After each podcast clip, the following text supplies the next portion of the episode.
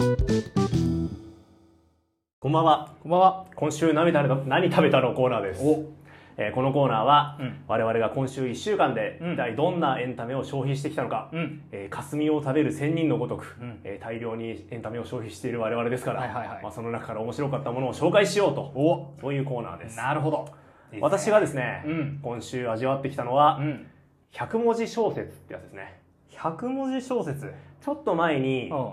X 旧 Twitter で、はいえーまあ、ちょっと流行ってた分野でもあるんですけど、はいはいはい。えー、Twitter ってさこの昔140字の制限あったじゃん。ありましたね。その中で100文字の小説を書こうっっていうのがちょっと流行ってて。でそれで、まあ、有名な小説家の人とかが、まあ、その100文字で物語作ってたんですね。あ、プロがやってたの？あそうそうそう。で結構いろんな人がやったんですけど、えー、と私が読んだのは北野優作さんっていう人が、まあ、まとめ書いた作品をまとめた100文字。SF とあと「ありふれた金庫」っていう小説を読んできました、へまあ、100文字小説っていうジャンル自体は結構昔からあって、え。あのーなんだろうな、まあ、その北野優作さんが書いていない別の100文字小説もいっぱい出てますし、うん。あと旧ラーメンズの小林健太郎さん。え、ラーメンズは9いるの？わかんない 現ラーメンズの、もまあ100文字小説っていうジャンルで書いてたりもするで結構いろんな人が書いてるんですが、はいはい。まあ、私が、えー今回読んできたのがその北野優作さんによるうん100文字小説、へまあ、どっちも、まあ、SF 寄りの作品だったんですけど、え。うん。まあ、その話題になった時に私も本買って、まあ、いつか読まなきゃなと思ってたんですけど、なんとなく先延ばしにしてたのを、まあ、まとめて読んだはいはいはい感じですね。読んだことあります ?100 文字小説。いや、うーん、まあタイムラインに流れてきたことはうんうんあるなっていう感じはしますけど、ほうほううん、ちょっとまとめて読んだ記憶はないですね。あら。じゃあせっかくなんか一個紹介しましょうかね。100文字なんでパッと読み終わるんで。おおぜひぜひ。えーっとね、じゃあ例えばこれにしましょう。今すぐ出てきたんで。100文字小説。んこれ100文字 SF に収録されている作品。うん。定期的に襲ってくる人食い巨大怪獣への対策として行われたのは人を巨大化する計画誰か一人が巨人となって戦う勝てるんですか？勝てなくても今回から食われるのは一人で済むだろう。あんなに大きいんだから。ああ、なるほどね。とかえーっとちょっと23個紹介するね。うん。多分雰囲気わかると思うから。まあなんかこうショートショート的なそうそうそうそう。ことをねオチがちゃんとついてね。こんなんあ私結構これ好きな作品なんでいきますね、はいはいはい。洗濯機が次々に空へ舞い上がる。うん。脱水槽を回転させる力を全て飛行に向けたのだ。うん。たっぷりと水を含んだまま市場に置き去りにされた洗濯物たちは空を見上げて乾きの時を待つしかないがそこへ雨季がやってくる。うん？うん。っていう話。えオチは？え？オチ何あ特におオチはないです。あオチはないのか。洗濯物たちが取り残されてそこへ雨季がやってきた。ああ。で終わり。おー。わ100文字あなるほど。っていうような作品で結構いろいろ出てたんですね、はいはい。今言ったら100文字 SF の方。おで結構面白いなと思って。まあ本当にショートショートのもっと短い版。うはいはいはい。なんつったっけ？フラッシュフィクション？フラッシュノベルだっけ？っていう言い方があるの？なんかめっちゃ短いフィクションのことをそういうふうに言ったりするらしいんだけど、へまあ、それに近いような作品、えー最初の作品みたいにこうしっかり、まあ、振りがあってオチがつくような作品もあれば今読んだ作品みたいにふわっと終わっていくような作品もある。ふわっと終わってたな、うん。なんかなんか前後が欲しくなってきちゃうよな。そうそう。あ全なんだどなんだなんだって思わせるような作品とかね。あって、まあ、面白かったんだけどこの面白さ何かなって思った時にやっぱ俳句とか短歌に近いなと思って、うーん。そうか。うん、やっぱこうなるべくギュッと短い言葉で、うん。まあ、オチをつける作品もあれば、うん。え前前後どうなんの？みたいな作品があったりもして、おまあ、楽しみ方としてそういう、まあ、俳句とか短歌みたいな、まあ、一つのジャンルとして成り立つしかないな成り立つかもしれないなとも思ったんですーよ。広がりみたいなのを感じさせるってことね。そうそうそう。でこのジャンル流行るかな？もっとふ話題になるのかなと思ったんですうがその後えっとなんだっけ？えっと、まあ、もう一冊読んだんですけど、そしたらね今度は結構その時事ネタみたいのが増えてきたんですよね。ん。まあ、SF は SF なんだけど、うんえっと、例えばそのドローンの話とかはいはい。あるいは AI の話とかさ、ああまあ、多分おそらくツイッターで当時話題になっていたであろうような話題を入れた作品っていうのも結構出てきたんですね。あーなんかドローンのやつツイッターで見たことあるな。なんかこう時が経ってうんうん。こうアマゾンの倉庫に ドローンがいてこうデストピア的な世界で。あ あの空中にいるドローンの空母から、うん。えー武源に物資が輸送されてくるみたいななんかそんなやつそういうやつだったんだけど、なんか意外とこれ個人的な印象なんだけど、うん。時事ネタ入ってくるとあんま面白くなくて。へえあそう。まあ多分私の多分個人的な感情で過ぎないんだけど何なんだろうその差は。やっぱりその時代性というかさ多う分ツイッターっていうメディアの特徴かもしれないんだけど、うん。その時その瞬間はすげえ受けたしあー。私もその時読んだら多分受けたと思うんだけど、はいはいはいこう時間経ってなるほどね。読んじゃうと、あなんかその皮膚感覚というかさなんかこう乗り切れない感じがあって。時の流れことタイムラインから離されると切り離されると そうそうそあまり。う乗り切れない。乗り切れないのがあって、まあ、この辺もちょっと俳句短、まあ、俳句俳句じゃないか、まあ、短歌とか似てるなって思いましたね。ああんまりその時々の風俗を入れてる短歌ってさあうん。時たって読むとなんかんんって あそうかもね。まあそれまあその固有名詞例えば固有名詞とか、そういう価値観みたいなものが時代を超えてあ当時はこういうものがあったんだっていう面白さが確かにあると思うんだけど、もうあまりにもこう100文字小説ちょっと距離が近すぎるせいで逆になんかあんまりうんっていう感じになって。普遍性を獲得できてなかったりする、そうそうそう。まあ多分その、例えばドローンとか AI っていうもの自体に対する評価がまだ時代で決まってないから、その分こう、うんなんだろうな、当時の世相から離れると乗り切れないのかなと思うんだけど。ただまあ、えー最初の SF、100文字 SF の方は本当に SF としてうん。いろんなテーマで書かれてて、これはもうめちゃくちゃ面白かったんで、うん。100文字小説っていうジャンルは、まあ結構普遍的なテーマというか、時代、時事、時事ネタから離れると面白くなるんだなっていうのはちょっと個人的な発見でした。へえ、うん、読んあ読まないかな まあ面白いのもあるんでねあ、ぜひ、ねうん暇があったら見てみてください。わかりました本としての形式も面白くて、1ページに100ページ、100, ペ100文字だから、はいはいはいはい1ページに1作ずつで、パパパッと読めるんで。まあお時間あったらぜひ読んでみてください。電子で買います。100文字 SF。霜降り明星の「オールナイトニッポン」にさ。一行っていうコーナーがあってさほうほうほあの星新一が書きそうな一行をあー送ってくださはいっていうコーナーあるよね。あれみたいなこと？そうね。まあそれを100文字にしたっていうこと。まあ100文字でオチまでつけられるのはあるけどね。そうか。落ちうん落ち着いてないとなんとなく落ち着かないな。ああ、でも小説とかでさ、うん。落ち着いてない小説とかあるじゃん。ある。あれはあんまり、あれはもう気になる。いやーどうだ？微妙なとこだな。あー。ものによるな。私あん、まあ、小説だとあんまり気にならないですね。あれなんかで読んだんだけどさ、うん。世界で一番短い小説ってさおう。グアテマラかなんかのさほうほうほう。恐竜っていう小説なんでしょ？あ、そうなの？へなんか目が覚めると恐竜はまだそこにいたみたいなえ。え、私が聞いた世界で一番短い小説、うん売ります。赤ん坊の靴。未使用。終わり終わり。わ確か英語のあれだよね。フォーセールベイビーシューズ。ネバーボーンかな。あ何が面白いの？6文字で、なんかその赤ん坊の死を感じさせるああなるほど、ね、ストーリーが。なんかヘミングウェイが書いた世界一短い小説って言われてたらしいんだけど今ちょっと調べたらうん。別にヘミングウェイは関係ないらしい。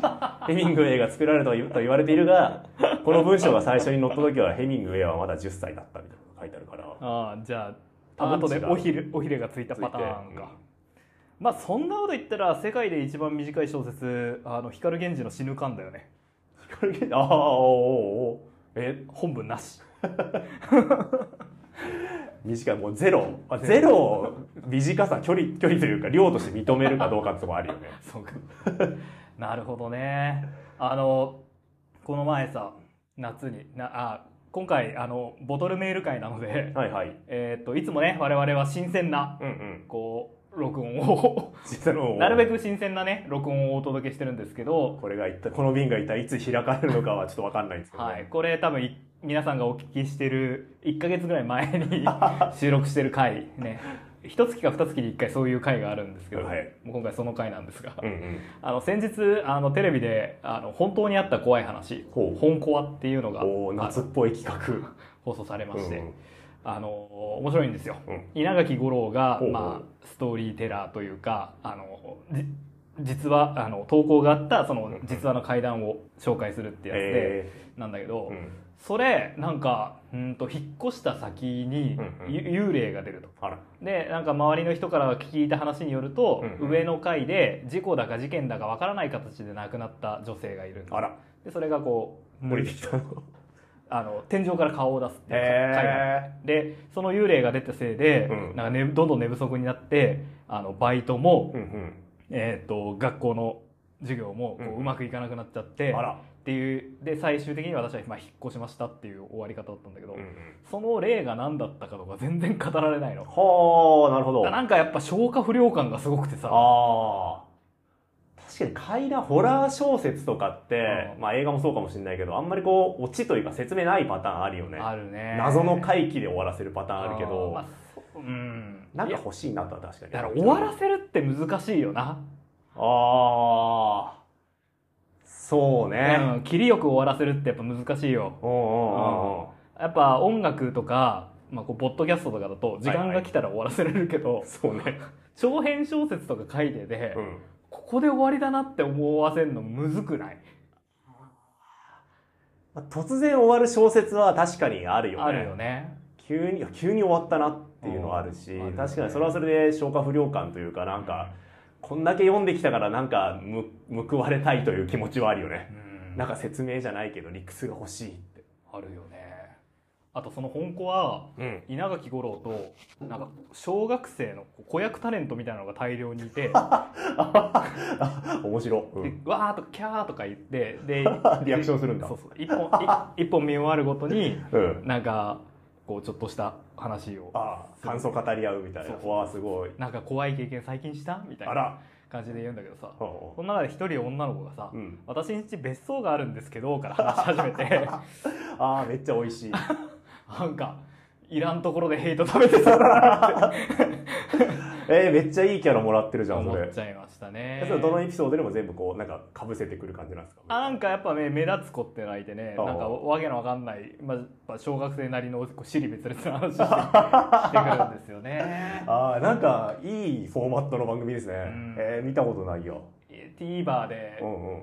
まあこの収録してる現在は見れるんで。気 えー、見てみようかな。が向いたら見てみてもいいんじゃないですかね、えまあ私今週そうっすね。な何の話しようかな、うん。えーっとあ西武園遊園地行ってきました。ー、ほう。なんかあったんですか？ウルトラマンザライドっていう、うんうんうん。あのなんかなん没入型体験こうなんかあの座席が揺れるスターツアーズですよ。あーディズニーランド行ったことないから。わかんないだろうけど。ようこそってロボットが喋るやつあーそれそれそれそれ。みたいな。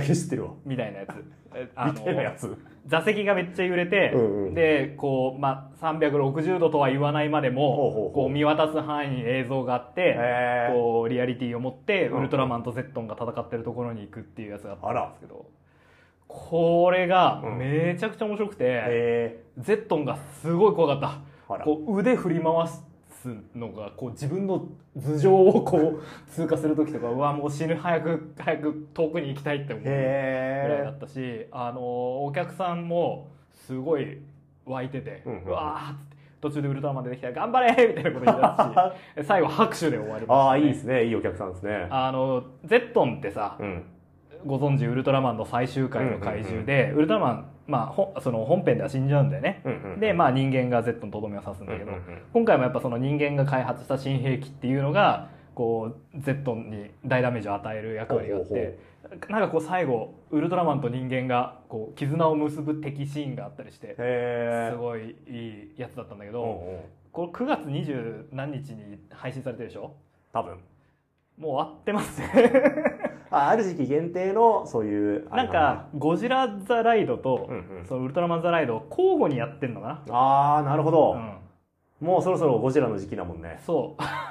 てかやっぱ夏はさ怪獣じゃないのかって思いますよね。へえ怪獣が夏。あでも夏休み映画か、そうそうそうそあー。うやっぱ自分が小学生の頃とかって夏休みはゴジラを見に行ってっていうあれだったからなんか夏怪獣見ないとこう気持ちが落ち着かないですよね。あのなんだっけパシフィックリム。はいはいはい。映画あったじゃないですか、うんうんうん。あれの前日談のアメコミにも、うんうん。あの序文みたいなところがあってうんうん。作者の人が「夏は巨大怪獣だ」って書いてましたよ。ああ巨大怪獣のシーズンか、うん。夏。夏巨大怪獣を見たいというのは全人類の欲求だと思いますがみたいへなー 枕でしたね。怪獣はじゃあ夏の季語だったのか。そうだね怪獣は夏の季語でしょうね、はまあ、今年はあのジェイソン・ステイサムが巨大ザメと戦うメグ2うん。がありますんで、まあ、それで少し怪獣成分 補ってもらって。あ夏は怪獣っていう伝統は今でも生きてるとそうね。だって冬に見たいか？まあ俺はねオールシーズン見たいけど 春夏秋冬どこで見たいかって聞かれたらまあ夏じゃないやっぱ、ああまあそうか。う確かに「シン・ゴジラ」も夏の話だったよね、ん、ああまあ確かに夏だな。夏だよね。そうなんですよということでね。はい。遊園地西武園遊園地久々に行きましたけどやっぱかなりこうアトラクションが貧弱うで、あのメインとなるジェットコースターみたいなのとかない。んですよねであるのもやっぱ、うん。あのメリーゴーランドはいはい。観覧車、ほうほう。コーヒーカップ。まあなんとなくこうどこにでもありそうなバイキングとか。ああ船動くやつね。はいはい。なんかもうザこう最小購買数みたいな遊園地なんですけど無駄のない遊園地なんだ。あ差別化を図るためにうんうん。あの夕日町商店街だった夕日が丘商商店街だったかな、うんなんかこうそのテーマパークのメインストリートが、うんあの昭和をイメージした昭和っつったってのは 長いけどあのオールウェイズ三丁目の夕日的な世界観をこうもし世界観の商店街がありまして。へでそこでーうん。あのもう本当に1時間に何回か、うんうん。あの町の住人たちが何かしらの騒動を起こしてくれてだからショーみたいなのが、はいはいはい。そ都度都度ゲリラ的に行われていくのはあすご。レコード屋さんの前で、うんうんえっとアイドルになることを夢見る看板娘が歌い歌って踊り始めたり、はあすご。えっと泥棒が出てきてそれをつ駐在さんが追っかけるみたいな。はあはあはあで2人とも多分本当本職はアクロバットの人なんだろうね。あのアクロバットとかカポエラみたいな動きとかしてビュンビュン飛んで回ってやってうおーみたいな。すごああ。昭和ってすごい時代だな。こんな商店街あったら落ち着かなくてしょうがないよね米屋の若旦那みたいなのがタップダンスしながらポン菓子作ったりしてました。よ面白い。住みたくねえ。住みたくねいやでも好きな人はマジで一日入れるんじゃない？そのもう絶えず商店街のあちこちで何かドタバタが。ドタバタが起きる。えすげえ。なんか大人帝国の逆襲で私それ見たことあるそうそう。あの大人帝国の逆襲だなってもうもう入った瞬間思いました。あこれって。知ってるって。えー、面白い、ね。遊園地全然行かないんで。そう。そういうのそういうの面白いね。そうでしょうね、へうん、ぜひぜひ、うん。皆さんも。皆さんも。お出かけしてみたら。い意外とね、まあ、私が住んでるところから西武園遊園地近かったんですけど、え。うんまあこうねちょっと西武線乗り継いで、ー、うんうん。あの多摩湖の奥の方に行っていくんですけど。遊園地か。遊園地。確かに。経験したことないもの経験するって大事だもんね。もしあれだったら一緒にゴジラザライド見にこちらのライドに行うん。はい。はい。ということで、えーこの番組は？毎週一冊のはい。翻訳アメコミを紹介して、うん。それについて語っております、はい、えー今日紹介するのは、うん。えーアメリカン・ボーン・チャイニーズ。アメリカ生まれの中国人はいですね、えー原作者はこの番組でも以前紹介したい。ジーン・ルエン・ヤン、ですね。スーパーマン・スマッシュ・ザ・クランの原作者として、えっ、と何回だっけ、えーちょっと忘れちゃいましたが以前一回扱っております。スーパーマンスマッシュザクラン相当前にやりましたね。かなり昔やった記憶がありますね。えっ、と覚えてる？どんな話だったか覚えてる覚えてる。主人公が、えー、と中国にやってきたばかりのあ間違えた。アメリカにやってきたばかりの中国人の家族。中国系アメリカ人の、まあ、2世の男の子と女の子が、うん。えっ、とメトロポリスに引っ越してきて、まあ、スーパーマンと出会うっていうストーリーででしたたね。あの時はスーパーマン自身も地球に来たて。確かまだ飛べなかったですよね。飛べなかったですね、うん。飛べないスーパーマンが、まあ、アメリカに来たばかりのまあ中国人の兄弟と出会うと。ストーリー共通点多かったですね。そうですね。やっぱりジーン・ルエン・ヤン自身が、うん。えっ、とアメリカ系ん？中国系アメリカ人か。うん中国系アメリカ人2世っていうこともあってちょっとそういうところがテーマとしては通底してたかもしれないですね。自分のアイデンティティ自分は一体どう生きるべきなのか自分は何者なのかっていうテーマでしたね。私ジーン・ルエン・ヤンめっちゃ好きなんですよね。あそスマッシュ・ザ・クランとか私アメコミの中でう、うん、ベスト3に入るぐらい好きですね。確かに相当構成がうまかったなとは思いましたね、うん。えっと、つまり地球人の中にエイリアンとして紛れ込んでいるスーパーマンっていうそこのアイデンティティと、うんうん。まあ、えー中国系のルーツを持ちながらアメリカ人になっている2世の子供たちっていうのがねこその悩みとかがね対ちょうど対応するようになってて。なってて。めちゃくちゃ面白いって思ってたんでちょっとこれも前から読んでみたいなと思ったんですけどまあ読んだらねまあこれも面白かったね。いやすごいびっくりしましたね。えっと3つの物語が並行して語られるんですがそうだね。それが最後こう収束していくって形でめちゃくちゃ綺麗。綺麗美しく終わっていく。もうやっぱりこういうストーリー長編はこう終わってほしいなっていうのをやってくれるよね。そうねさっきあのふわっと終わる物語も面白いって話をしたけど、うん。まあ、とはいえねあやっぱ秩序があるストーリーほど美しいものはないとも思うよね。これはまあバチバチに決まってますね。面白かったな。これ本当に皆さんに読んでいただきたい。残念ながらちょっと電子がないんでね。ああそうですね。ちょっと本屋さんに走っていただいて、うん。新刊いっぱい買えるので。全米図書賞の最終候補にまで行ったと。おなんかそのつまり教育の現場とかで読ませられるような全全米の学校で読まれてる大ベストセラーなんて帯には書いてありましたけどなんかねそういうまあアメリカのなんつうの現状を切り取った側面があるんでしょうね。ああそうだろうね。やっぱりそのなんだろうな他者というか違う文化を持った人をこうどう受け入れていくかっていうのはおそらくアメリカ全体の問題でもあるだろうからうん。学校としても読ませたい内容なのかもしれないよね。日本に比べて移民の割合10倍ぐらいなのかな2%とかでしょ？日本。違う？なんか。2%ぐらいね10%ないよね、うん10%いないよね。アメリカ5分の1ぐらいあるでしょ多うん分、うんうん。ね。えーだからこういう文化的な、まあ、理解するのの難しさとか、えー当事者自身が感じていることとかっていうのは結構ねやっぱこういう物語を通して理解することができると。素晴らしいですね。フィクションの素晴らしさですよ。素晴らしさをね。感じることができる。だってその、まあ、いわゆるアメリカンボーンアメリカンがこれを読んではい。学ぶこともきっとあるだろうしね。あきっとあるだろうね。響くものもあるでしょうよ、そうそう。これさ中国生まれのアメリカ人。じゃじゃえっとアメリカ生まれの中国人か。うん。の話ではあるんだけどでもその悩み自分が一体何者なのかっていう悩みは別に何だろうか国籍とか問わずにきっとみんなあるものだしそうだね。スーパーマンだって持ってる悩みですからね、うんうんうん。それを思えばまあその本当に国籍というか自分の出自を問わず楽しめる内容だし、はい。まあその他者への理解想像力っていうものもやっぱり養われる作品なので、うん、ぜひ学級文庫に入れていただいて、ああそうですね。これ聞いてる先生いらっしゃると思うで。もいらっしゃるので。はい。ぜひ学級文庫なんかに。いやマジでいいと思う。そんなにねなんかそのダメな部分ないよあの、暴力的だったりとかああそうね。性的だったりとかしないから、うんうん。小小学生に読ませても大丈夫。だと思いますんでね、まああの本当に大人が読んでもなかなかうなるところあると思いますんで。はい。大人が読んでも子供が読んでも楽しめるはい、名作アメコミ。はい。であとこれディズニープラスでドラマ化実写ドラマ化しまして、はいはい。見た？いやー見てないんですよね。あそうか。私一応全部見たんですごい。その話もすることになると思いますから、はい。まあ、えーネタバレうんうん。注意ということでね、はい。この先聞いていただけたらと思います。さてこの作品、まあ、うん。大きく分けて3つのストーリーが展開していくんですが、はいはい。まあ、主軸になるのはうん。中国から日本じゃなかった 中国からアメリカにやってきたうん。少年、ジン・ジャンのおジンジャン。話ですね、ジンバえー、あごめんジン・ワンだお今のはひどいですよ。これはですねあの学校の先生が彼の名字を正しく発音できないっていいううこの作品の中に出てくるシーンですね、ジン・ジャン君です。メイフラワー小学校らしく温かく歓迎しましょう。ジン・ワンです。ジンワン。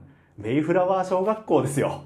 メイフラワー号ですよ。メイフラワーメイフラワー号ってあったな。あのアメリカに、まあ、アメリカの建国の父たる人たちがやってきた船ですよね。ああそうだそうだなるほどね。アメリカの始まりの名前がついている小学校ですらということですよ。めちゃくちゃそうか。なるほどね。そういう意味を込めての学校の名前なのか。でこのジン・ワン君に対してうん。やっぱり周囲が、まあ、なかなか受け入れられないというか、まあ、ほぼいじめみたいなことが行われてしまうわけですよね、はいはいはいはい。僕のママは中国人は犬を食べるって言ってたよ。うん。とかね。うんあるいはクラスにいる日本人の女の子はい。辻中村、うん。あいつもアジア人だからあいつら結婚するらしいぜ。あいつら親戚じゃねえか。とかね。中村ってことは日系なのか。多分日系ですよね。ね、うん。いやそういう、まあ、このアジア系に対する、まあ、無理解というか、うんまあ、差別ですよね、まあ、小学校を舞台にしてるけれどもかなり苛烈ないじめが行われていると、我々もあれだよね。外国行くとさ、うん、えっ、と「ニーハオアンニョハセヨこんにちは」って言われるよね。言われる。ハローブルース・リーって言われるわ。言われてたよね。ブルース・リーって言われてた。な何もあってない。あまああれかやっぱ鍛えたクンフーが見えたのかあー背後にあるクンフーの。や単なる。ちょっとまあ良くない発言だと思うけどなそうだね。アジア人で一番有名なのがブルース・リーだったースリーだから。うん。いやーいや良くないよね。あのさ多分わかんない。俺はさ、うん。ぶっちゃけあんまりそんな嫌だなとも思わなくて、うんうん。まあそういう風に見られてんだなって思ったけど日常的にそういう扱いされるときついのかもね。旅先とかでちょっと言われるぐらいだったらうん。なんかこうね。いい経験したなぐらいで終わるけうど、ん毎日これ日常だったら確かにきついよね。そうだね。一括りにされちゃうっていうのは。黒人だからっていう理由で変なあだ名つけられるとかね、はいはいいやいや良くないよやっぱり。はいはいなるほどね。で、まあ、このジン・ワン君がどうやってアメリカ社会にまあ馴染んでいくのかっていうところがまあ一つの主軸になるストーリーですね。そうですね。ここがまあメインメインのストーリーかな、うんうんうん。で、えっと、まあ、重要になってくるのが彼の親友になるはい。子ですね。はい。えっと、えっとチェイチェンさん。だからまたやってるよ ウェイチェンさんです。って言われるっていうシーンがまた重ねられるんですけどね。そうですねえーウェイチェン君。ウェイチェンウェイチェン君。うん、えー彼はまあ台湾からやってきたんですが、まあ、同じ中国系だってことで、うん、えー紹介されるんですが、えーいや、僕は台湾から来たんです。言ってたねっていうふうに、まあ、なかなか理解されない。うんで、このアジア系の二人が、まあ、友情を育んでいくっていうところが、まあ、一つのね、大きなストーリーになっていく。うんですが、えっ、と、まあ、重要な点というか、ここでじ、あの、二人の友情を育むきっかけになるのが、うん。人形、というかおもちゃ、はい。トランスフォーマーですね。そうなんですよ。あの思いっきりちゃんとトランスフォーマーっていう固有名詞出てきて、うんうん。えっとロボットとしてもあコンボイ司令やあのメガトロンっていうあ本当にね、うんうん。アニメでいるキャラが。ちゃんと使われていて、えっと、ウェイチェン君が持ってるのが、うん。えー猿から人間じゃなかった猿からロボに変形できる、はい、えービーストボーズのキャラですねこれは。いやこれは完全にオリジナルですね。オリジナルえっとウェイチェンが、えっとお父さんからもらったものだとうんうんいうことで出てきますよね、ああそうだね、うん。お父さんからもらったはい。でこれさ、まあ、この作品、まあ、幼少期からね、うん、えー描かれていくんですけどその、まあ、昔はチャイナタウンに住んでいたんだと。はいはい。そこから、まあ、白人がいっぱいいる地域に引っ越すっていうストーリーなんですけど、そのチャイナタウンにいる時には、まあ、子供たちがみんなトランスフォーマーでうん遊んでいたと、はいはい。まあ、流行っていたからね、うん。えーっていうおもちゃとして登場するんですがこれが、まあ、後々大きな伏線になってくると。そうですね。びっくりしましたね。美しいですよね、うん、小さい頃ね、えっと、薬局？漢方の、うん、うん。えーところにいるおばあちゃんに大きくなったら何になるなりたいの？って言われてトランスフォーマーになりたいっていうシーンがあるんだけどこれがまたねこれねこれ伏線だとはねうんっていう感じですよね。はい。天才的な構成だわ。こ素晴らしい構成でしたね。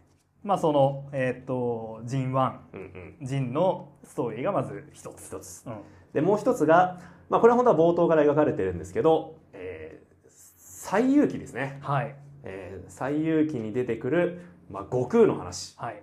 が、えー本当にストーリーというか最遊記を、まあ、ほとんどなぞりつつ描かれていくんですよね。特に、えっと孫悟空がまああの旅に出るまでのね、うんうんうん。あのえね西遊記ってさ、うん。どんくらい知ってるのが普通なの？最遊記私児童向けの最遊記読んだな。やっぱそうだよね。ちっちゃい頃なんとなくって感じだよね。あれ？なんかたくさん悪さしてて、そうそうそえっと石の中から生まれてたくさん悪さして石の下に置かれて、えー、三蔵法師に連れられて西へ行く。う西へ行くっていうところですね、うん。私個人的にはこの最遊記はあの石の中に閉じ込められるまでが一番面白いなはいはいはいはい。思ってるところがあって、はいはいはそのまあ悪えっと確か最遊記ちょっとあんまりストーリー細かく覚えてないんですけど、うんまあ不老不死になりたいんですよね。いうんうんうん。この猿は。うん。えっとまあ、最遊記のお話だとね、うん。不老不死になるために、まあ、いろんな、まあ、修行を重ねるし、えーあるいはいろいろんな妖術というか術を身につけるしうん。あるいは天界に行って、えー一つ食べると1万年ぐらい寿命が延びる桃とかね。はいはいはい。そういう特別なお酒特別な果物をいっぱい食べてとにかく寿命を伸ばそう伸ばそうとするんですがその結果、まあ、天界をめちゃくちゃにしてしまって、うん。まあ、罰として、えーまあ、岩山の下に押し込められるっていうのが確か大まかなストーリー前半だったと思うんですが、今回はそのうちの、まあ、天界から嫌われるっていう要素を中心に西遊記を、まあ、構成し直してるんですよね。はい。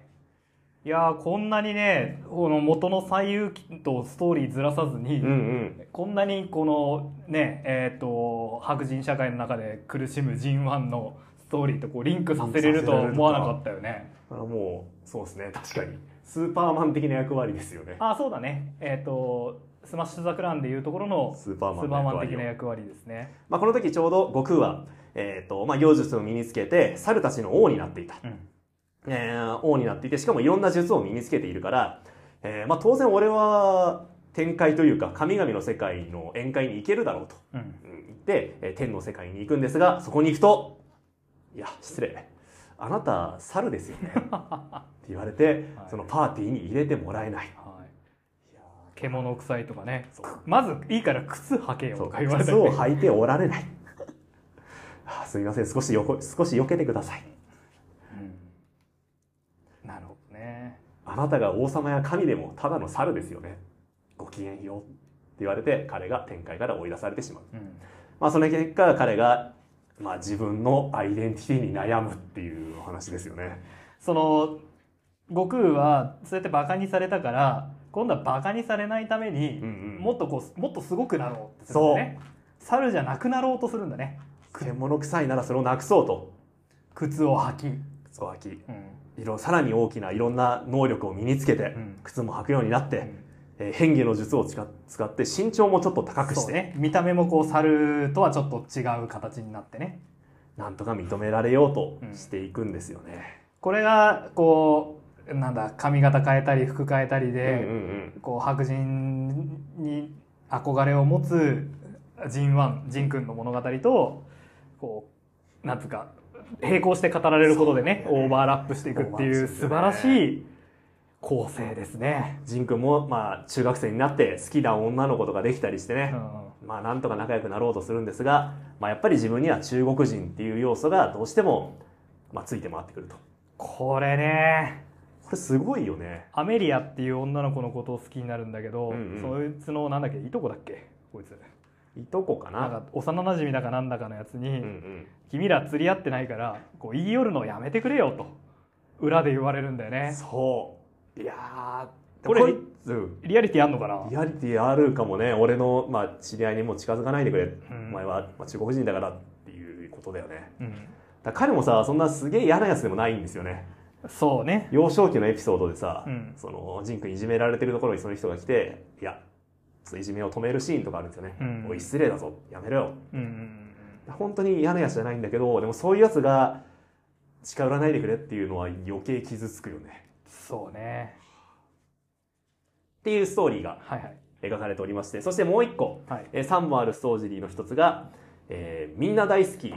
違った。みんなチンキー大好きあるよ。っていううん。えっ、となんだこれは。えっ、とシットコムですよね。シットコム風のお話ですかね、えっ、とシットコムシチュエーションコメディですけれども、うんいわゆる、えっとフルハウスみたいな、はいはいはい。あーこう決められたシチュエーションでやってこう客の拍手や笑い声が聞こえるってやつですよね、うんうんうん。あれですね、えー白人の高校生ダニ。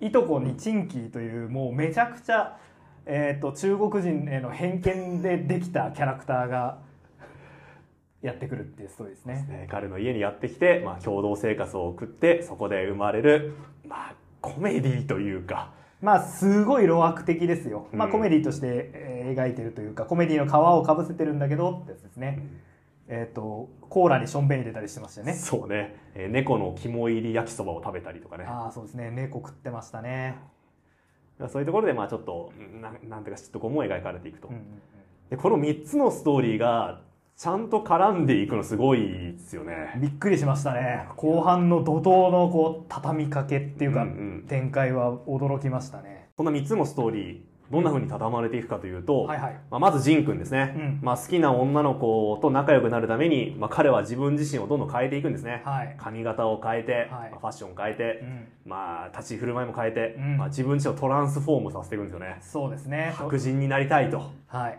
白人になるために。白人になりたいんだよね。白人になるためにいろんなものを変えていく、うん。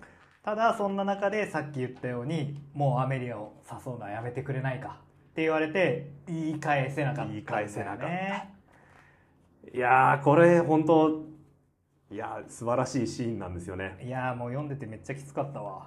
そのまあもう誘うなって言ってきた男の子に、うん。もうなんか言ってやろう言い返してやろうと思ってが授業終わった後に会いに行くシーンがあるんですよね、うんいやこのこの野郎ふざけんなと。パンチでも食らえ。あっちでも食らえって言ってやろうと思って近寄るんだけど向こうから「元気人」と声かけられると、うん。もうなんか何も言えなくなってしまうっていうところとか、まあ、確かになんというかみんながいいやつだけまあ別に悪いやつじゃないんだよねきっと。まあ偏見っていうのはそういうもんなんだろうな得てして。悪意とかじゃない悪意とか倫理的な良し悪しとはまた無関係にあるからそのまた殴ってどうこうっていうものでもないだろうしね。うん、自覚がないからな相手に、っていうところでもう彼はうん、白人になることはできなかったんですよね。でやけになって、えー、同じアジア人中村に、同じアジア人になる筋中村に、まあ、無理やりキスをしてしまうと。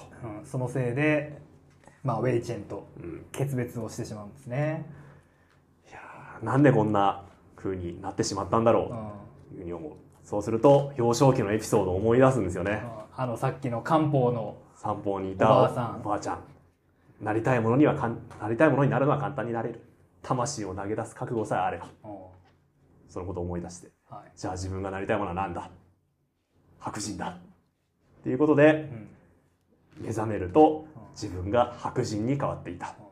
その名もダニー。そう。だからウェイえーっとチンキーか。うんうん。ね。あのチンキーと暮らしてたチンキーに振り回されていた、えーいとこの白人高校生ダニーは実はジンワンだった。ジンワンのことだったと。ジン君のことだったんだってことがこう後半で語られるわけですね。えこの2つの話地続きだったの？続きだったの。あ時系列ずれてたの？っっていうていう凄さ。ですよね。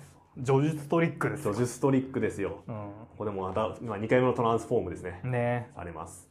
でそう考えるとやっぱチンキーの見方もどんどん変わっていくんですよね、うんえー、とダニー、まあ、チンキーがね学校でめちゃくちゃするから、まあ、周囲からダニー自身もちょっと、まあ、なんか腫れ物扱いされるようになっていっちゃうんですね。はい。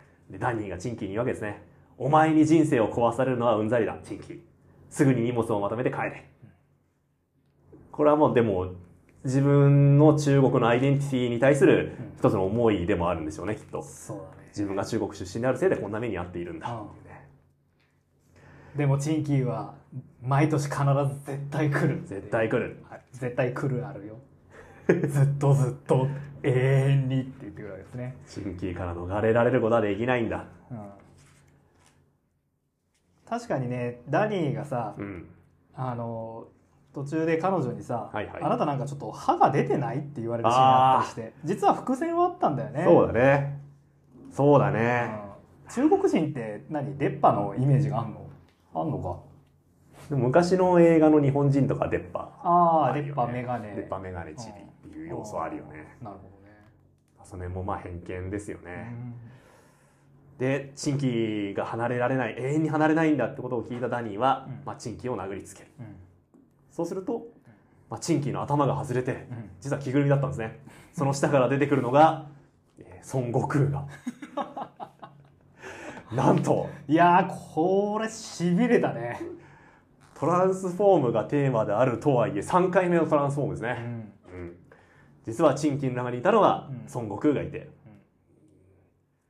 まあ まあ君は誰って聞くけど、まあ、そう私は孫悟空だそしてウェイチェン、うん。えー、マジンのところにやってきた台湾から来た、まあ、友達だよね。友達だね。彼が実は孫悟空の息子だってことがここでなんだと。発覚します、えー、猿から人間に変形するロボットのおもちゃ、ね、これは自分が猿から人間に変わってるんだってことを忘れない。忘れないたための。持たせてたんだってことが分かり。すごい。ほー。すごいですよねこれ、やっうんぱ展開の人たちってさこうん。う変身能力あるじゃないですか、あるね。ってことはさやっぱおもちゃもこう変身ものとか流行るのかなって思いましたよね。展開のおもちゃ多分これ展開のおもちゃを渡してるわけじゃないですか。そうだね。やっぱライダーとかさ、うん。戦隊の変身グッズってこう大人が持ってる道具を模したものがあるってよく聞くからさ。はいはいはい。携帯とかなんかメイク道具とかさ、はいはいはい。あるじゃん。だからやっぱり大人の神様が変身するってことはその世界にいる子供たちは変身能力を持ったおもちゃ欲しがるのかな、そうだなるほどね。まあ、というわけで実は孫悟空の、まあ、西遊記の話とも実は地続きでつながっていたとそうなんですよ。いうことがわかるんですね、うんということでまあ自分のアイデンティティ自分が何者であるかっていうことを否定しようとした人たちが、うん。みんな実はそれから逃れられないんだっていうことがここで全て3つの物語の共通点として描かれていくんですよね。うんうんうんうん。えーまあ孫悟空も結局自分が猿であるっていうことを、まあ、認めて認めていく。西への玉、ね。えっと三蔵法師と一緒に西への旅あさ西への旅を続けることによって自分自身のまあ猿であるってことを受け入れられるようになっていくし、えっとまあ人腕もねうん。うんその孫悟空との対話を通じて、まあ、自分が中国人であるっていうことを、まあ、認めるんですよね。うん。これすごいなと思ったな。なんかねつまり、えー中国人であるけれども白人とこう対等なんだとかそういうような話に持ってくんじゃなくてはいはいはいはいはい。あの背伸びするんじゃなくまずは自分を受け入れるところからしか始まらないんだぞっていう、うん結構強めというか、うん。慈悲のないメッセージだよね。すごいよね。うんまずは自分を受け入れよう。まあ、中国人だからっていうこ構造にしないのすごいよね。うん白人対中国人とかにね。うん中国にもすごい文化があるんだとかじゃなくて、うんまずは自分が自分であることを受け入れましょうと。これ、あの、映画のバービーと全く同じだなって私は読んでて、トランスフォーマーであり。トランスフォーマーであり、最後はバービーに帰着する。なるほバービーもあれじあるがままの自分を受け入れましょうっていう話だったし、ど、これもそうだよね。あるがままの自分を受け入れていこ今回ボトルメール会だからね8月前半の映画の話を それなり多めにしてのるけど。熱持って話してますけうど。もう多分最近まあ最近配信に入ったかな。あ まだ入ってないでしょそんでね最後あの喧嘩別れしちゃったウェイチェンとさそうそ会うためにうはい。チャイニーズレストランにジンが通うんだよね。そう毎日チャイニーズレストランに行ってタピオカミルクティー飲むんですよ。タピオカミルクティーって確か台湾の人が作ったんだよね。ああーそうかそうかそうかそうか。あこれ台湾レストランか。チャイニーズじゃなくて。そう中国茶を確かヨーロッあれ？西洋人にも飲みやすくするためにタピオカミルクティーって確か作られてるんだよね。あそうなの？タピオカミルクティーって歴史あるんだ。うん、あそうそうそう。台湾、えー台湾生まれで,、うん。でその中国茶を飲みやすくするために作られたっていうあそう？のが確かあったからまあ、そういう意味でも、まあ、中国系2世の飲み物ですよね。なるほどね。やっぱ西洋というか、うん。えー欧米の中で生きていくタピオカミルクティーっていう存在ですよね。でそれをまあ飲んで、え1ヶ月。1ヶ月。待ち続ける。待ち続けるここで彼中国語を使うのいいよね。あうん。中国語を使ってたね。あのえっ、と 何になるなさいますって聞かれてメニューを指すんだけど そこでそれ現金のみって書いてあるんだよって 言われちゃうんですね。これウェイチェンと初めて会った時ね。ウェイチェンに中国語で話しかけられて「いやここアメリカだから英語で話しかけろよ」って言ってたのが、まあ、中国に反転してるわけ反ですね。転し始めるっていうね。これやっぱ美しい構成ですよね。はいはいはいそして、うん。えーウェイチェンといよいよ再会をして。うん。なんかウェイチェンめっちゃいかつくなってますけどね。ウェイチェンどうしちゃったんだよ。なんかタバコ吸ってるしファッション B 系で。ギラギラするアクセサリーいっぱいつけてますね。ウーファーを効かせた車で。やってきてますね。これも中国系2世あるあるなのかな？あれ？そうなの？わかんないけど。そうか。中国製中国系2世こんな感じなの？わからんこれも偏見かもしれないなるほどねでまあ2人がそのレストランで食事をして、うんウェイチェンはね、えーずっとこの間中国語しかべしか喋んないんですよね。おお本当だここのミルクティーひでえな。結構いいと思ったんだけど、油みたいな味がする。きっと近くで何かをあげてたんだ。最高のタピオカミルクティーが飲める店を知ってるぜ。いつか連れてってやる。うん嬉しいな。ね二人友情を取り戻して終わると。いや、すごいよね、本当に。るうんすごい。この3本のストーリーのまとめま方、とめ方すごいよ。美しいし、美しい。テーマもさそのトランスフォームっていう変化っていうものを描きつつでもそれじゃ何も変えられなくてやっぱり自分のアイデンティティというか自分の出自をしっかり、まあ、認識してアジア人であるまあ中国人であるっていう自分自身のこの体を身体を認めていくっていうことが大事なんだっていうテーマにつなげていくのは、お見事。お見事ですよ。本当にいろんな人に読んでほしい。いやこれすごいな。まあ多分そのテーマとしてはさうんうん。すごく身近なものなんだろうし、あのまあ描くの分かると思うんだよ。あのはいはい。はい例えばえーっと「私時々レッサーパンダ」とか、うんうんうん。えーっとあと何やったっけ？なんか最近最近結構そういうのはあるじゃないですか。あのえーっとアメリカで過ごしてる別のルーツ持ってる人たちがはいはいはい。自分のっていうの結構あると思うんだけど、そんな中でねそれを描くこと描こうってなった時にこのシットコムとうん。最遊記最遊記と。を補助線として弾けるっていうのはもう素晴らしい才能ですよね。す。ごい才能ですよ。うん。そりゃあ DC コミックに引き抜かれますわ えだってあれだよね。ジン・ルエン・ヤン我々えっとスマッシュスーパーマンスマッシュ・ザ・クランもやったけど、うんうん。シャンチーも？ああそうか。シャンチーもそうだった。シャンチーもそうだったでしょ、はいはいはい、だからもう DC マーベル、まあ、引っ張りだこですよ。ある程度あるんだろうね。そのアジア系のライターっていう需要も、きっとね、うん。こんなん書かれたらだって読みたくなっちゃうもんね、うんうんうん。かなりうまいっすね。いやホジン・ルエン・ヤン他の作品もいっぱい読みたいな。アイズナー賞取ってますからね。素晴らしいあと個人的にちょっといいシーンだなって思うところがもう一個あって、うん。まあ、今回その中国系とかアジア、まあ、中国系アジア系のまあ悩み、はえー社会に馴染めない悩み自分が自分であることに対する嫌さというかさ、なんかなんかうまくいかないなっていう感覚を描いてたんだけど多分これって白人とされている人たちにも同じ共通するものじゃないですか。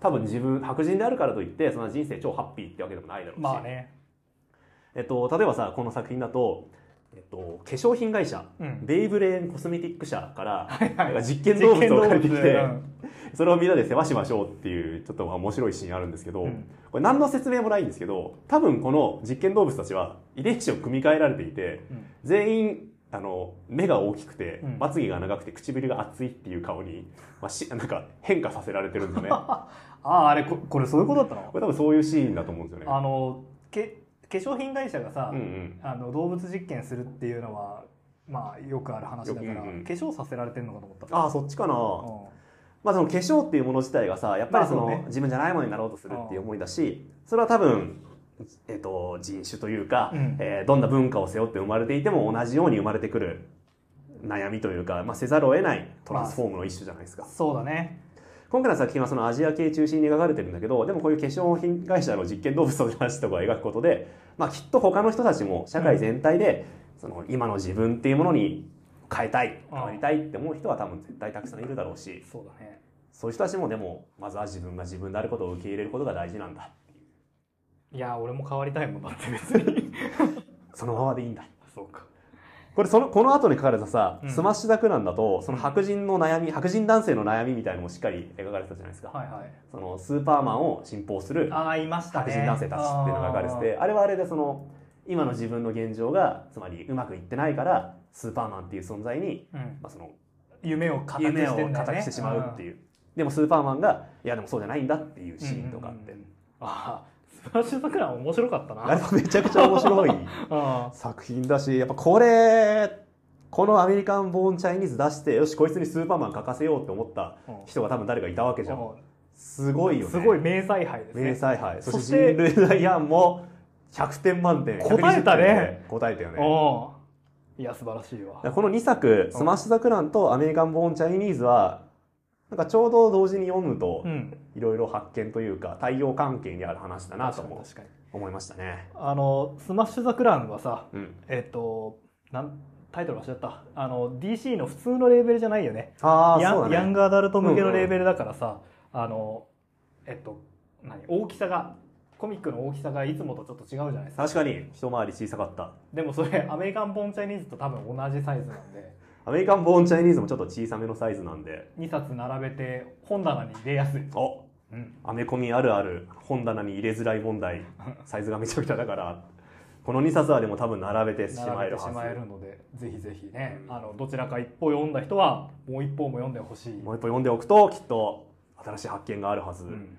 いやー本当面白かったな、うん。みんなに読んでほしいな。はい。というわけでアメリカン・ボーン・チャイニーズアメリカ生まれの中国人でしたあの話してて思ったんだけど、うんうん。ドラマ版？ほうほうほう。ドラマ版は「アメリカン・ボーン・チャイニーズ、ん。僕らの最勇気」ってタイトルなんだけどあの通底するテーマは一緒なんだけど、うんうんあと登場する人物も一緒なんだけど、うんうん。なんかもう全然別の話なんだよな。ほう。なんかこれ伝えにくいな全然別の話なんだけどうん、うん同じ話。ストーリー的に被ってる部分ほぼない、あそうなんだ。うん、へえすごい。と多分だけどえっとこのコミックよりもうん。ドラマ版の方がうん。主人公たちの年齢上かな、うーん。まあこれもでもハイスクールか舞台。かな？中学から多分高校生ぐらいかな？えっとまあウェイチェンはもう結構序盤からうんうん。孫悟空の息子だっていうことが明かされてて。へえ。でえっと展開でなんかこう牛魔王が、はいはいあはい。のまあ反乱を起こそうとしてる。でそのためにはあの如意棒が必要なんだとはいはい。いう話になるんだけどえウェイチェンはあの最勇気で孫悟空が持ち帰った経典？うんうんうん。実は3つではなくて4つ目の経典があるんだと。ほうほうでこの4つ目の経典を探すために人間の世界に降りてきていてその経典を開くためにうん如意棒が必要だから如意棒を盗んできた。うんうんうんうんうんで、えー、とその如意棒を盗んだウェイチェンに、えー如意棒を取り戻そうとする天界の人たちと如意棒を奪おうとする牛魔王の一派が襲いかかってきてみたいな感じでおおそういうファンタジーカンフー部分がやっぱ毎毎は毎はちょっとある。んですよああちゃんとカンフー要素入れてそうるんだ。そうそうそうだからへなんつうのそのまあやっぱりお話としてさ見栄えというかさアクションシーンが。ドラマだったらなおさらねそうそうそうそう。引きが必要だしね。出せるようにだと思うんだけどだからうん序盤からそういうことあって。であとあのダニーとチンキーのシットコムの話あるじゃん,、これはもう一切ない。あないんだ。代わりに、えっと、かつて、えーそのやっぱり中国人が登場するシットコムがあって、で、えっと、そのウォンっていうキャラがいて平気だウォンっていうとなんか上からこうなんかで電気とかが落ちてき電ライトとかが落ちてきてこううん。頭をぶつけてみたいな、うんそういう笑われるコメディリリーフのキャラがいるんだけど、はいはいはい。これがネットミームとしてめっちゃバズってるっていう世界観の。ああなるほどね。なるほど。うん、で、えっとジンがあのジンはやっぱり白人社会に馴染もうとして、うんうん。サッカークラブのに所属してて、で結構ねその馴染むのうまくやれるんだけど、うんうん。やっぱり、えっとこれなんつうんだっけ？マイクロアグレッションっていうんだっけ？やっぱこうちょっと無意識の偏見みたいなことぶつけられることがあって、はいはいはいはい。あ私 BTS 好きよみたいなこと言われる。ああなるほどね。あのいや僕は中国系です。BTS は韓国系なんだけどみたいなことはやっぱ言えずこう曖昧な返事をしてみたりとかあのえっとジンがイライラしちゃってこう暴れた時にえっと学校のトロフィーとか飾ってある棚にバーンってぶつかってガラス全部割れちゃったりする。うんうんそれをあの周りのやつが一人撮影しててでそのシットコムのミームに合わせてうんうんうん。あのえっとインスタグラムみたいなので拡散するの。はいはいはい。そういう嫌なやだね。現代の高校生のい嫌なところがめっちゃ出てくるからそこは見てて辛いなと思った。でもカンフーはあるしでそのねあのまあコミックでいうところのチンキーのポジションにある、うんうんうん。シットコムで偏見まみれな中国人を描いえー演じた役者が、なんかそのシットコム作品の同窓会というか、うんうんうん。あ的な番組に呼ばれるっていうシーンそこでえっ、とまあ私は確かにこの番組でヒットして、うんうんうん。えーすごく知名度を売れたけどでこれが私のこうキャリアにこうすごくプラスになってそれから先いろんな役が舞い込んでくると思った、でも実際に来たのは、えー変な隣人の役だったり忍者の役だったりそんなのしかなかったんだと。で本当はどんな役がやりたかったんですか？私は本当はヒーローがやりたかった。今こう新しい世代の人たちに言いたい。パンチライン。その冗談の対象になる必要なんかないんだ。君たちはヒーローになれるっていう演説をするシーンが。へもうそこがこうグッとくるポイントで、ほうほうほう。まあ、そんな感じでだからまあベースはやっぱコミックなんだけど、うんうんうん。なんかストーリーとして被ってるところはなくてえーでもなんか言ってることは一緒みたいな、うんうんうん。なんかそういう面白さはあったんで。切り口変えてそうそうそうそう。同じテーマを。そうそうそう、これもだからあの作った人うめえなって思いましたね、うんうんうん。ぜひぜひあのドラマ版の方も見てもらいたいし。ドラマ版だとウェイチェン結構イケメンで。いやコミックもイケメンですよ。いい顔してますよウウェイチンイケメンであの 孫悟空もかっこいいですね。孫悟空も出てくるの？孫悟空もかっこいいし えーっと佐護城佐護城も？は女忍者でしたね。それが偏見なんじゃねえかと思わなくもないと。いや難しいね。やっぱこのテーマで作品作るってなると。そのさ偏見とさあその文化のあ境目むずくない？むずい。えじゃあさやっぱ天ぷらふ藤山芸者寿司みたいなのが偏見かって言われると偏見でありつつ日本だしなって思うよね。偏見そうそれも別に日本で一要素ではあるからね。ね。そうだからジン・ルエン・アンがシャンチを描くときには感じた気恥ずかしさ難しさはいはいはいはい。そういうことそういうことなのかな。ややっぱり特にドラマとか映画とか関わる人数増えるほど難しさ増えそうだよね、うん。これなんかじえ一人で絵も描いてるんだっけ？あこのコミック？コミックは？多分そうじゃない？ジン・ルエン・アンが絵も描いてんじゃないかな。すごいよね。すごい天才ですね。すごいな。やっぱ私トム・キングとジーン・ルエン・ヤンがもう DC コミック二大巨頭だと思ってるんで、お気に入りのライターはジン・ルエン・アンとトム・キトム・ングキング。作風の差すごいな。この二人の新作はもう全部読みたいと思います。またねなんかジン・ルエン・アンのコミック出たらうんうん。読みましょやっていきましょうう、うん、じゃあいつものお願いします、はい、番組へのご意見ご感想あればツイッターハッシュタグ翻訳雨あられをつけてツイートしていただくか、うん。メールをいつでもお待ちしております。メールアドレスはアメコミアメあられアットマーク Gmail.com アメコミアメあられアットマーク Gmail.com アメコミのコミは COMI です。語ってほしいアメコミのリクエストあるいはコミックの感想何でもお待ちしております。はーい。なんかねちょっとやっぱ感想うんこの番組に対する感想も 欲しいっすね。そうですね、はい。皆さんの意見の上で我々もね成り立ってるので。はい。やっぱでも本当にまあなんか前も話した気がするけど、うんうんおなんかこれ面白いなと思うウェブの記事だったり、うんはいはい。まあ、ウェブ漫画とかだったり何だったりって見つけたらなるべく面白ってつけてツイートするようにしてる。おおすごい。なんか虚しいよね。反応がないっていうのはさ。いやもちろんねあのか再生数の数字回ってるから、うんうんうん。あまあななんか聞いてもらえてはいるんだなとありは思うんだけどさ。やっぱいいいいと思って聞いてるのかさいまいちだなと思って聞いてるのかわか わかんないじゃん。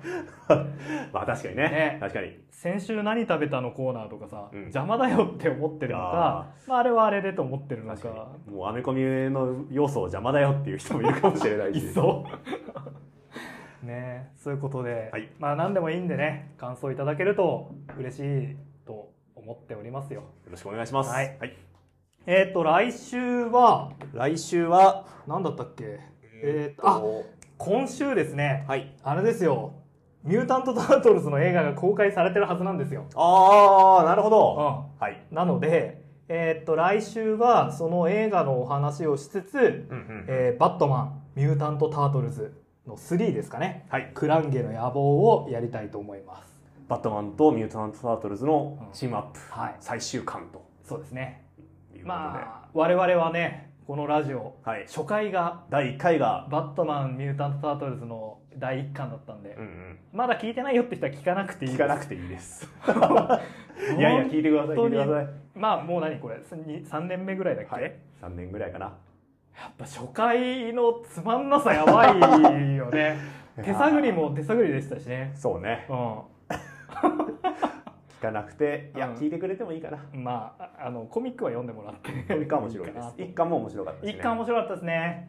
もうリメイクしたいぐらいですね。もう一回取り直してもいいですねうん。あのやっぱさ初回の再生数ってさはい。高いんだよ。多分聞聞いてみてまあじゃ1話からね聞くよねそりゃでもさこんなん間違ってるよ。だって冷静に考えて1話が一番面白くないに決まってるじゃん。そうだそうだ。の経験値を積んでいくんだだからね。今が一番面白いんですか。そうらそうそうそスーパーマン初登場回今読んでもそんな面白くないぞ。う まあそれはそうだよね。やっぱり今の方がこなれて今のスーパーマン今のバットマンが一番面白い。歴史もあってね、そうなんですよ。今日発売されたコミックが世界で一番面白いからねそうよオンゴーイングやっていきましょうよということで来週はじゃあ、とい。まあでもこの番組に限らず、あこの面白いなと思ったら分かるよ。こう順に聞いていきたいって気持ちは分かるんだけど、うんうん。遡った方が面白いんじゃねえかとも思うよね。難しいところだよ難しいねところですね。はい。はい。ということで、はい。えーまた来週。さよなら。バイバイ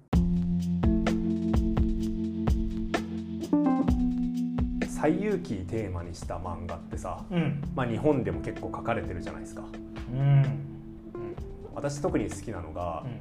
あの諸星大二郎おさんのえ諸星大二郎って西遊記書いてんの？書いて書いてる。西遊妖艶伝のがあって確か手塚賞かなんか取ってるよ。へこれは、えっとまあ、諸星大二郎はあの、えっと、民族ものですよね、うん。民族ホラー電気ホラーというか、うんうん。えーそういうのたくさん書いてくれる書いてきた人なんですけどその人が「まあ、西遊記」をテーマにうん。描いた作品で、えー隋末だ唐の時代か、うん。えー隋から唐にかけての時代実際の中国でまあえっ、とまあ西なんだ 悟空がいたんだっていう体でえー作ってるお話でその西遊記のエピソードと、まあ、実際の歴史のエピソードと、うん。当時というかまあ実際に存在する中国の昔話のうん。諸星大二郎得意な昔話とか民族学的な要素を入れつつの西遊記はいはい。これは面白いんですよ。へちょっとね2000年代前半ぐらいは結構売れてたみたいなんですけどなんか最近あんま名前聞かなくなっちゃって。え電子あるかな？